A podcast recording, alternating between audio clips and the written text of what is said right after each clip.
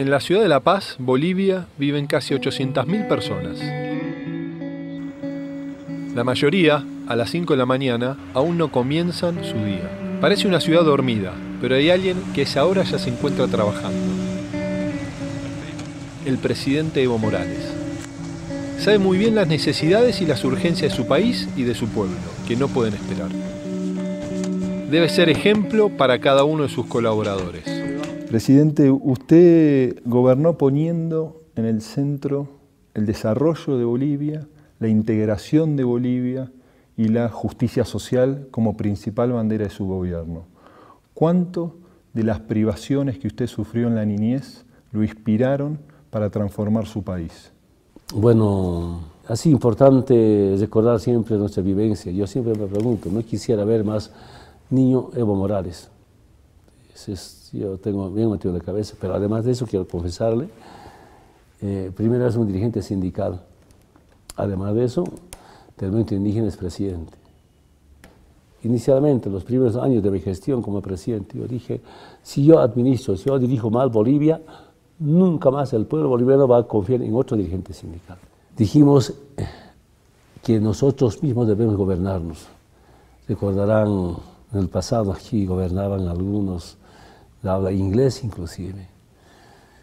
Aquí en Palacio Quemado, en el gabinete, en gabinetes participaba el Fondo Monetario Internacional.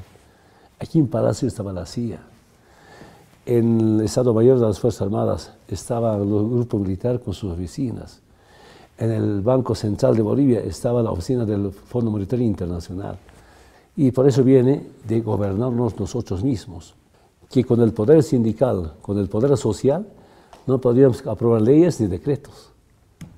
Entonces teníamos que saltar de la lucha sindical, lucha social, a una lucha electoral, con principios, con valores, con ideología, con programa, hechos por los bolivianos. Entonces, esto ha permitido cambiar nuestra querida Bolivia. Tenemos nueva Bolivia ahora, gracias a la participación de los movimientos sociales.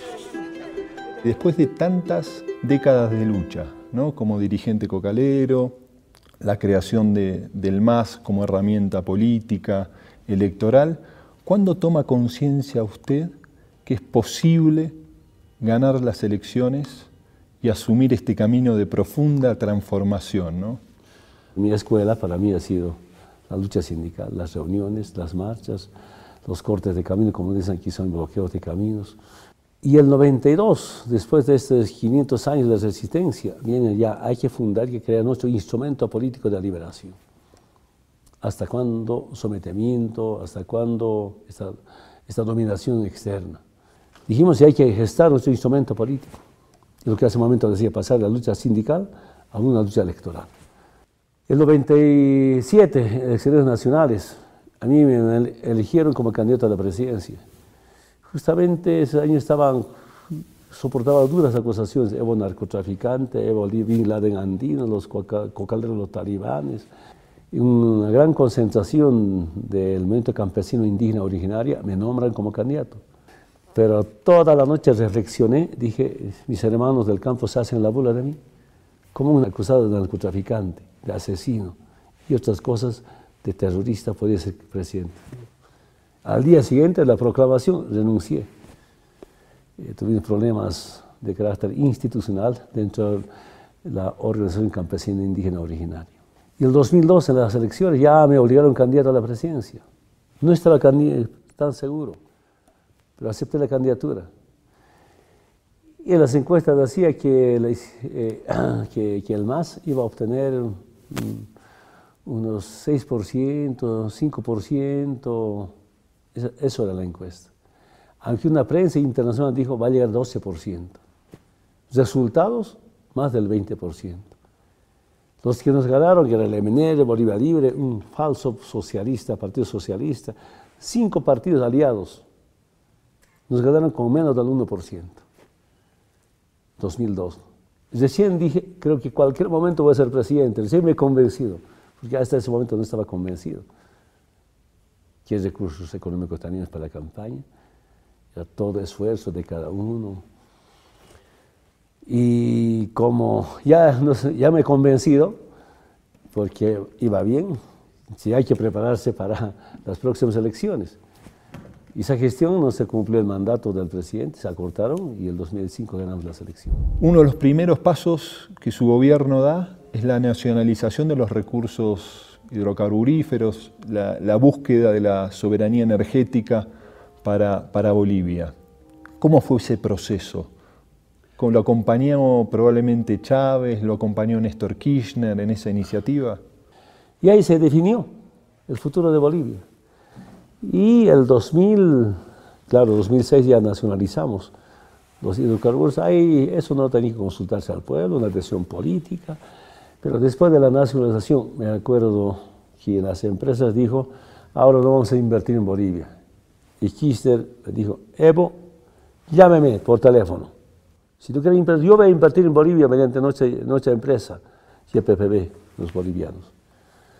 Después de la nacionalización, mensajes, así como de Kirchner, Chávez vino a visitarme para fortalecer, garantizar esta nacionalización, así tan importante. Pero esas políticas han sido decididas por, el pueblo boliviano, eh, sobre todo el pedido clamoroso que viene en los movimientos sociales. La refundación, mediante una asamblea constituyente, constituyente ha sido duro, difícil. Ahí sí la derecha no quería perder el poder político, intentaron dividir Bolivia, fracasaron felizmente. El 2008 me llevaron al revocatorio, ganamos de lejos. Entre agosto, septiembre, octubre se definió el futuro de Bolivia del 2008. Agosto, revocatorio, ganamos. Septiembre, eh, este golpe de Estado y separatismo, derrotamos. Y quiero saludar, UNASUR acompañó bastante para defender un presidente democráticamente electo. Y octubre una enorme marcha. Eh, como esa marcha no, no se va a dar, creo, en, en, Bolivia otra vez. Siete, ocho días de marcha de Caracol a Cochabamba para que el Congreso apruebe una ley y con esa ley someter al pueblo mediante un referéndum la propuesta de nueva constitución. El intento del golpe del 2008 no es un hecho aislado, ¿no? Vemos lo que pasó en Honduras, vemos lo que pasó en Paraguay, el intento en Bolivia, en el propio Ecuador y el, golpe blando que sufrió Dilma Rousseff. En la nueva estrategia de la derecha conservadora, quebrar nuestras democracias para restablecer políticas neoliberales? Cuando estaba creciendo los países del ALBA, un golpe de Estado en Honduras dan golpe de Estado a un presidente legal y constitucionalmente electo. Honduras tiene una base militar.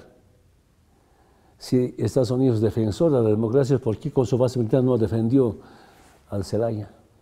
Y yo tengo un gran recuerdo, antes estos eh, talleres, cursos de intercambio entre militares, ¿no? antes iban oficiales bolivianos a estos eventos eh, eh, militares convocados por el Comando Sur. Pero estos oficiales ya eran de mucha confianza del presidente, del gobierno. Después de que hubo el golpe de Estado en Honduras, sus camaradas habían llamado a, los militares bolivianos, diciendo, ¿ustedes qué están haciendo? Nosotros aquí hicimos golpe de Estado. ¿Se imagina? Pero ese golpe de Estado en Honduras ha sido para escarmentar a los nuevos presidentes del gobierno que se plieguen a la ALBA o, que tengan tendencia antiimperialista, anticapitalista. ¿Mm? Nunca más después intentó crecer rápidamente en los países de la alma. Yo siento que los golpes de Estado, las dictaduras militares de los 60, 70, 80, están siendo sustituidos por golpes del órgano judicial o del órgano congresal, legislativo. Será golpe militar, ahora es golpe judicial. ¿Qué yo veo ahí? Lamentablemente, en algunos países es o eran antiimperialistas, pero no han podido cambiar especialmente la parte del órgano judicial y la parte también del Congreso en algunos casos, donde solamente se hace con muchas alianzas. E inclusive hay cancillerías totalmente conservadoras, ¿no? Tienen sus propias normas las cancillerías, es como otro Estado dentro del Estado y no ha habido capacidad de cambiar, y cuesta. Y de paso, desde el norte nos dicen que independencia del órgano judicial, cuando el presidente en Estados Unidos nombra al fiscal general, pero nos implementa una doctrina para que haya independencia de los órganos. cuando empezó el golpe de Estado, había una reunión de UNASUR en la moneda, Santiago, Chile, que organizó sí, Chávez. Si a Evo lo llegan a derrocarlo, bueno, no voy a quedarme de brazos cruzados. Y la presidenta pro tempore de UNASUR estaba la Bachelet en su primera gestión. Organizaron, me invitaron ahí aquí vamos a defender a un presidente legalmente, constitucionalmente electo, Evo Morales. Los países integrantes de UNASUR, uno, expresan su más pleno y decidido respaldo al gobierno constitucional del presidente Evo Morales, cuyo mandato fue ratificado por una amplia mayoría en el reciente referéndum.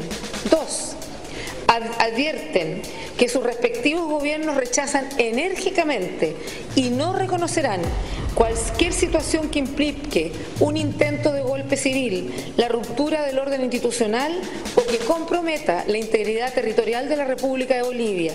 Se acabó el golpe de Estado, aunque también por, sus propios errores, porque sus planes eran dividir Bolivia, recordar a sus, recordarán ustedes, recordar al pueblo boliviano, al pueblo latinoamericano, se hablaba de la media luna, que era dividir a Bolivia.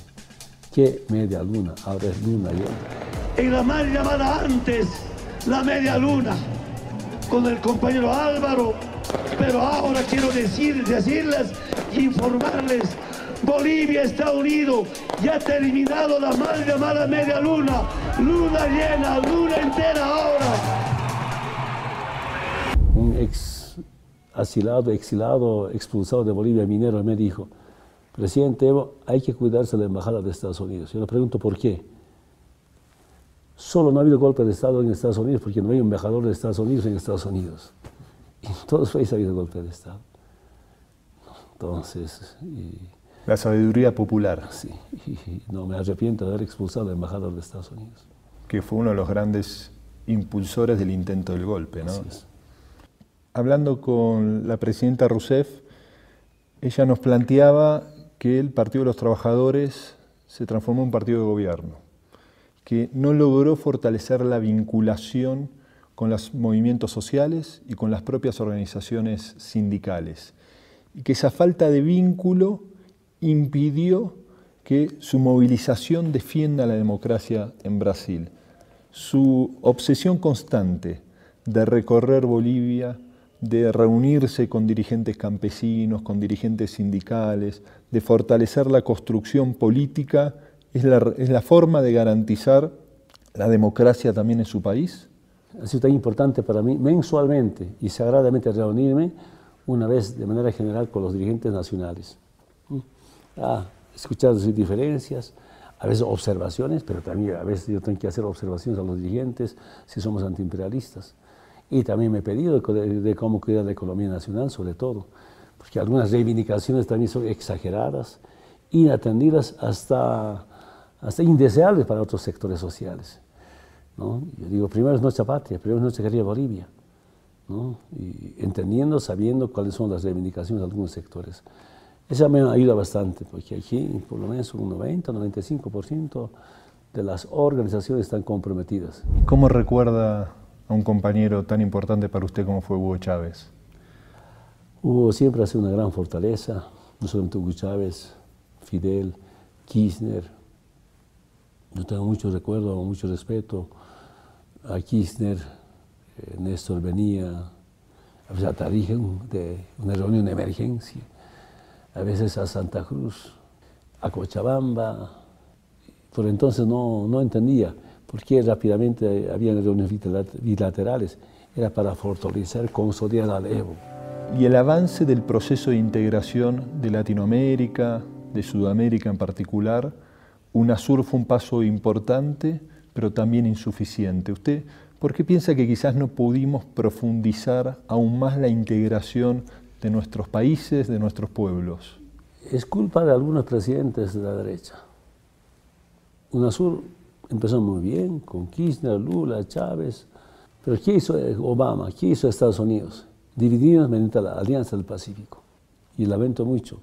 Seguramente las futuras generaciones van a juzgar a presidentes de gobiernos que se prestaron al juego de Obama su pretexto de la Alianza del Pacífico. ahora abandonado por el Trump, el nuevo presidente de Estados Unidos. Eso dividió a UNASUR.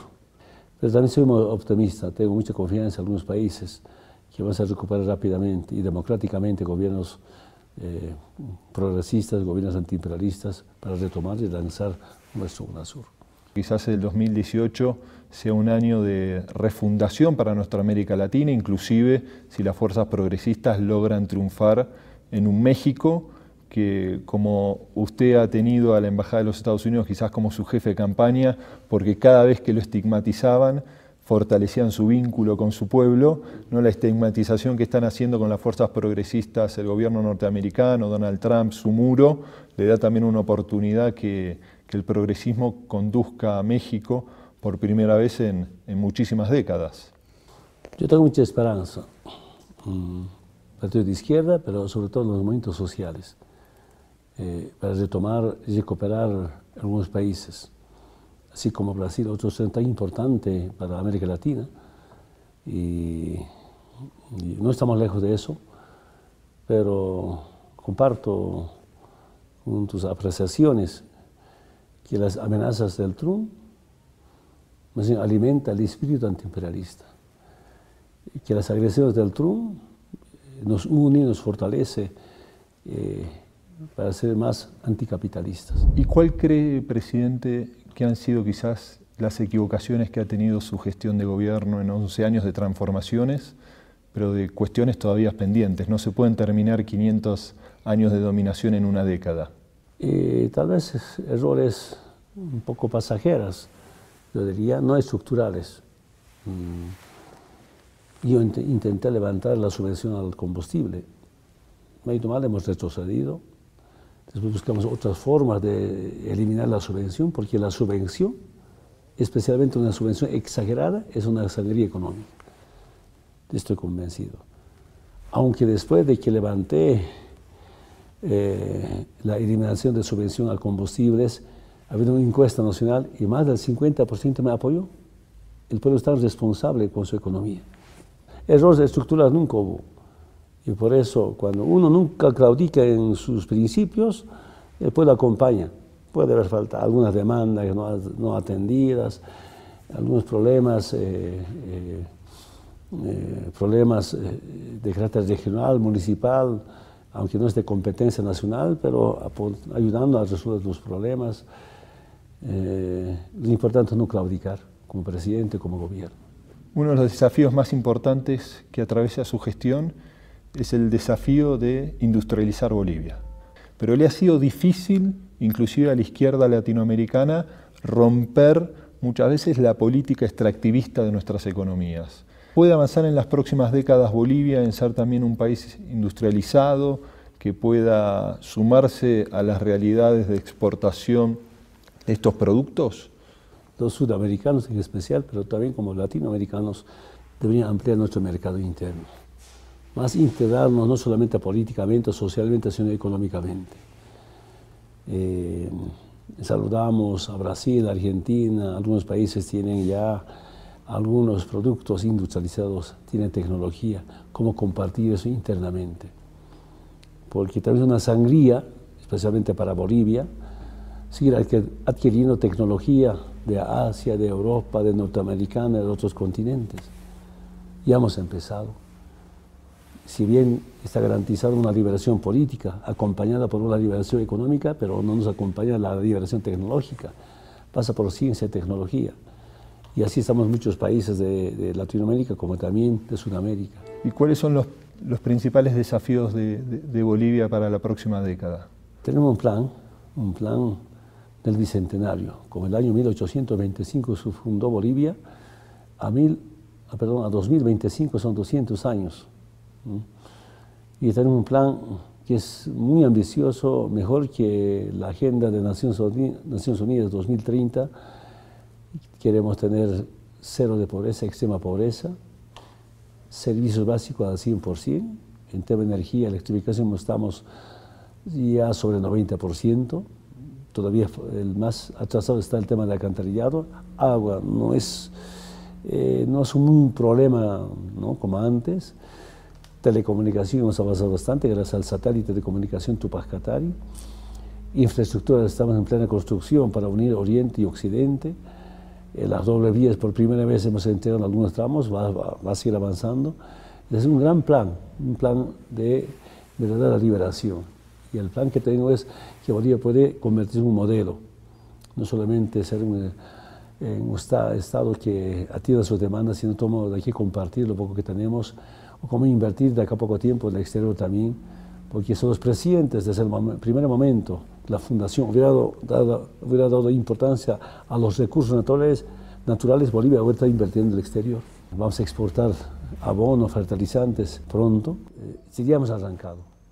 Por ahora vivimos del gas, hidrocarburos.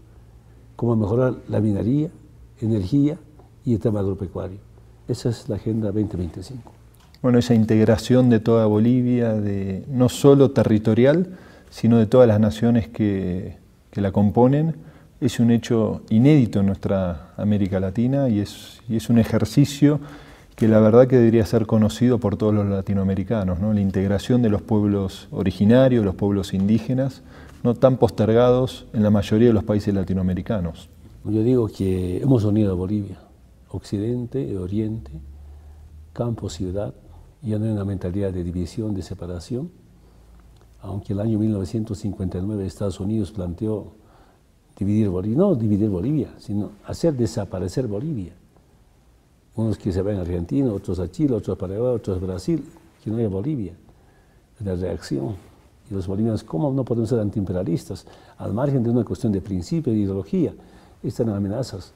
Y ya en nuestros tiempos dijeron que que, que otro, occidente o oriente, que nunca se van a entender. También vienen como mensajes o como propuestas de Estados Unidos. Bueno, presidente, le voy a compartir una pregunta del expresidente de Paraguay, hoy presidente del Senado, Fernando Lugo, con quien estuvimos hace unos días en, en Asunción. Mi muy querido Evo, mi hermano, un saludo aquí desde Paraguay,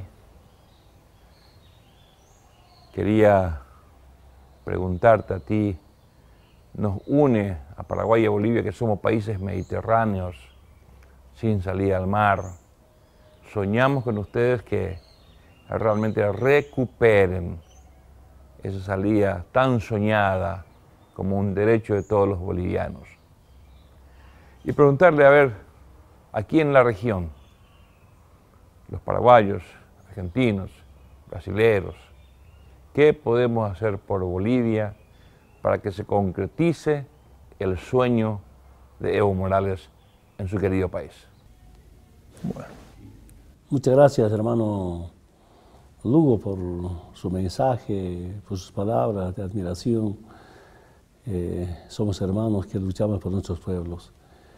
Pero con relación a la pregunta, eh, agradecer por la solidaridad, por el apoyo con el tema del mar qué tan importante seguir en esta campaña eh, eh, con la verdad, con la justicia y estamos con la razón para que Bolivia vuelva pronto al Océano Pacífico con soberanía.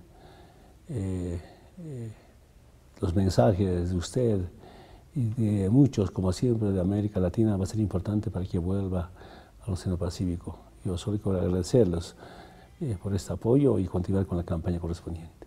Creo que es el desafío de toda América Latina que que Bolivia tenga su salida al mar, como que Argentina recupere las Islas Malvinas, que esa presencia del colonialismo británico no es solo contra la Argentina, sino es contra, contra toda América Latina, y la inmensa solidaridad de todo el pueblo argentino por este, por este desafío, por este sueño del mar para Bolivia, que ojalá se haga realidad en los próximos años. Presidente, en este tiempo de las redes sociales, que usted ha empezado a utilizar mucho, me gustaría formularle algunas preguntas cortas y tener unas respuestas cortas. Le decimos Evo en 140 caracteres. ¿Cómo se imagina usted, presidente, sin el fútbol? Fútbol es integración.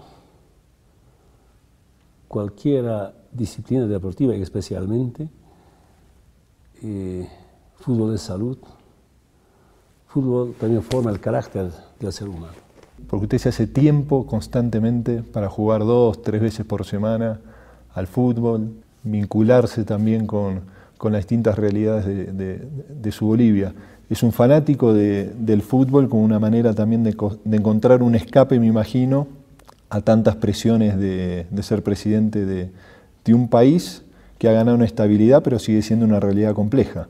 Para mí cualquier actividad deportiva, pero especialmente el fútbol, es también diversión, porque cualquier ser humano tiene que estar divertido en la vida, sea para trabajar, sea para luchar. La mejor diversión, yo diría la juventud, es el deporte. ¿Y cómo recuerda a sus padres, presidente? Uf, duele mucho perder, duele eh, mucho no tener papás. Qué lindo hubiera sido que me acompañe mi padre. Mi, papá, mi padre hubiera estado todavía con mucha fuerza, aunque mi madre falleció de, de, vieja. Yo me acuerdo de, de, niño, mi papá un poco con trago, con alcohol, lloraba y decía, tu mamá cuando era joven era tan linda, ahora está viejita. Y pregunté por qué decía eso. Claro, me dicen que un niño de unos 14, 15, 15 años se casó con una chica de 30 años. Muy raro. De eso lloraba mi papá, porque mi mamá estaba viejita. Presidente, ¿y cómo, cómo sueña América Latina el futuro? Compartimos con algunos presidentes como Raúl, Correa, ahora de expresidente, Maduro, con algunos expresidentes también. Eh, y quisiéramos que nuestro continente, mediante América Latina y el Caribe, sea un modelo de continente. Por ahora, el margen, ese problema de la FARC en Colombia, y saludamos al presidente de Colombia, cómo acabar eh, mediante el diálogo ese conflicto armado sea un continente de paz, pero con justicia social. Una paz con dignidad y igualdad en derechos. ¿Y cuáles son sus temores? Eh, las agresiones económicas, políticas, militares de Estados Unidos. Y para enfrentar eso también importante la unidad del pueblo, nuestra experiencia, la unidad de los mitos sociales. Y, y un temor, redes sociales, estas redes sociales es como la cantarilla. Todo lo malo se va por ahí. Eh, no sé si el imperio inventa estas redes sociales, porque ahora a veces para las elecciones en manos se hacen grandes concentraciones, porque finalmente por redes sociales ganan las elecciones. Toda mentira mentira. Eh, redes sociales son expertos para mentir, para tergiversar, para acusar, y no se identifican. ¿Quién difama? ¿Quién miente? Sí, usted lo sufrió en carne propia en el, proceso del referéndum, ¿no? Cuando... El 21 de febrero del año pasado. Toda mentira. Y... el daño ya está hecho, ¿no? Porque afectó el proceso electoral, ¿no? perdimos por 70 mil votos. Entonces, eh, con esas experiencias uno tiene que prepararse, organizarse para enfrentar ya está también usando esos medios de comunicación, pero con la verdad y con transparencia, pero también eh, eh, eh, cómo formar al pueblo boliviano. Y otra vez me pregunto, pues, ¿qué, ¿qué, estoy haciendo ya viviendo en La Paz 11 años? Porque como dirigente sindical nunca quise ser dirigente nacional, porque ser dirigente nacional es venirse a La Paz. Yo amo al trópico, el trópico es mi alma, mi vida, ¿no? desde, desde antes. Pero ya tantos años acá, gracias a la protección y cuidado del pueblo paseño que ha sido tan solidario conmigo y con el gobierno. ¿Y cuántos años más se viviendo en La Paz, presidente? No sé, eso, está en manos del pueblo boliviano. Y para terminar, hacemos una foto, presidente. Hacemos acá una foto que también subimos a las... Ahí nos ponemos y ahí salimos los dos.